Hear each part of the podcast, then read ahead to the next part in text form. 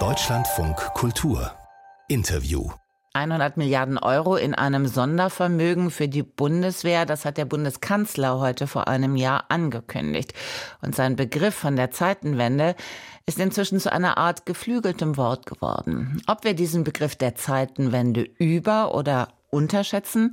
Dazu Fragen jetzt an Frank Bösch, Direktor des Leibniz-Zentrums für zeithistorische Forschung in Potsdam und Professor für europäische Geschicht Geschichte des 20. Jahrhunderts an der Universität Potsdam. Guten Morgen, Herr Bösch. Guten Morgen.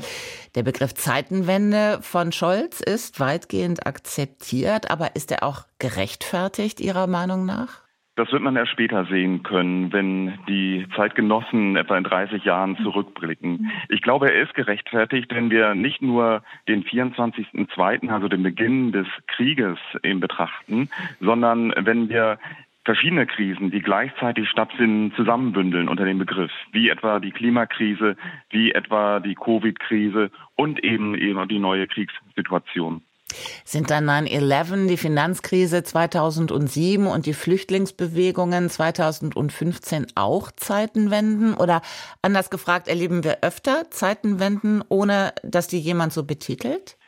Also der Begriff der Zeitenwende ist ja ein ungewöhnlicher und eigentlich in der Geschichtswissenschaft auch weniger etablierter. Die Geschichtswissenschaft spricht eigentlich von Zäsuren. 1945, 1989 gelten etwa als große Zäsuren in der europäischen Geschichte. Und der Begriff der Zeitenwende, der signalisiert dieses Zusammenspiel von verschiedenen äh, Faktoren. Und insofern würde ich sagen, er ist angemessen, um eine generelle Transformationen zu bezeichnen und eben nicht Kurzschnitt, äh, kurzzeitige Einschnitte. Denn bemerkenswert ist ja, auch bei der Finanzkrise, auch bei der sogenannten Flüchtlingskrise oder Covid-Krise dachten die Zeitgenossen, die Welt würde sich dauerhaft eben jetzt fundamental ändern. Aber nach drei, vier Jahren stand bereits das neueste, neue Problem vor der Tür. Sie haben in einem Buch 1979 als Zeitenwende beschrieben, als die Zeit von heute begann, so der Untertitel dieses Buchs. Warum ausgerechnet dieses Jahr? Mir ging es darum zu zeigen, dass viele Herausforderungen der Gegenwart in den späten 70er Jahren begannen. Und die haben tatsächlich sehr viel mit den Themen zu tun, die wir heute diskutieren und die ich damals behandelt habe. Nehmen wir den sowjetischen Einmarsch in Afghanistan. Er markierte eben das Expansionsstreben, das von Moskau ausging und das wir heute eben auch stark sehen. Die atomare Nachrüstung damals im sogenannten NATO-Doppelbeschluss. Blicken wir beispielsweise nach Iran mit der iranischen Revolution 1979. Auch Iran ist ein Thema, das uns ja heute stark beschäftigt durch den Aufkommen des Fundamentalismus und äh, der weltweiten Auseinandersetzung damit. Oder äh, blicken wir beispielsweise auf China. Ähm, China öffnet sich 1979, globalisiert die Märkte und auch China ist weiterhin ein zentrales Thema. Also insofern würde ich dafür plädieren, ähm, diesen langen Zeitraum von den späten 70ern in die Gegenwart zu sehen und nicht nur punktuell vom 24. Februar auszugehen, sondern tatsächlich eher in bestimmten Übergängen zu denken, die sich etwas länger hinziehen. Was unterscheidet die Zeitenwende von damals, also von 1979, von der Zeitenwende 2022? Ja, also ich würde nicht inflationär auch jeweils immer von Zeitenwenden sprechen, aber ähm, wir, wir haben ähm, tatsächlich Ähnlichkeiten, wie ich sie eben genannt habe, eben, aber eben auch ein paar Unterschiede. Ich sehe den großen Unterschied erst einmal in der Covid-Krise. Das ist etwas ganz Neues, was die Gesellschaft stark berührt. Wir haben Ähnlichkeiten bei der Energieversorgung auch 1979 haben wir mit der sogenannten zweiten Ölkrise ähm, große Energieverteuerung, Verknappung, ähm, wie wir sie ähm, jetzt auch ähm, wieder erleben.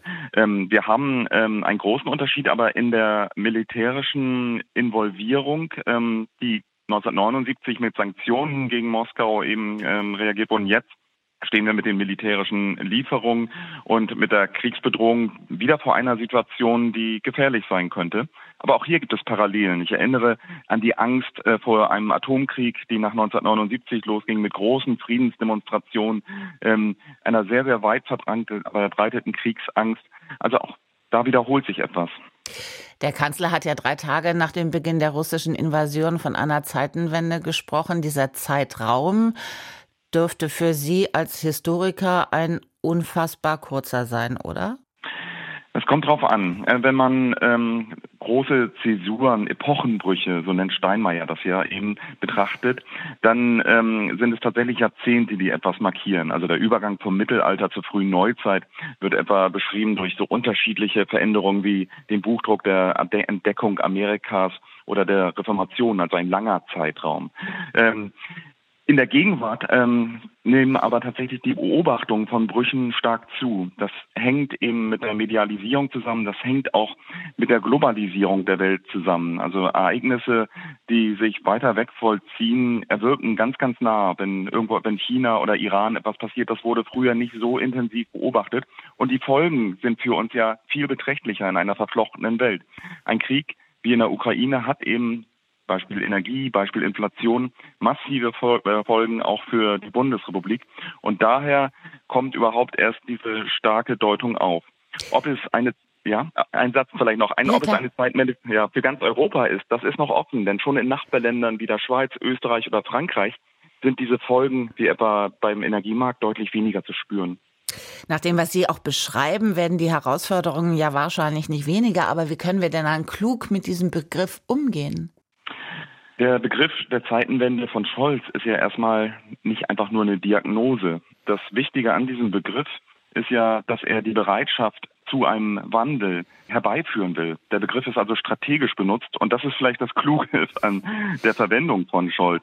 Das heißt, er wollte damals eben dafür sensibilisieren, dass nun Mittel nötig sind, auch vielleicht ganz andere Maßnahmen nötig sind, um diesen Problemen zu begegnen, die wir heute eben auch noch so deutlich sehen.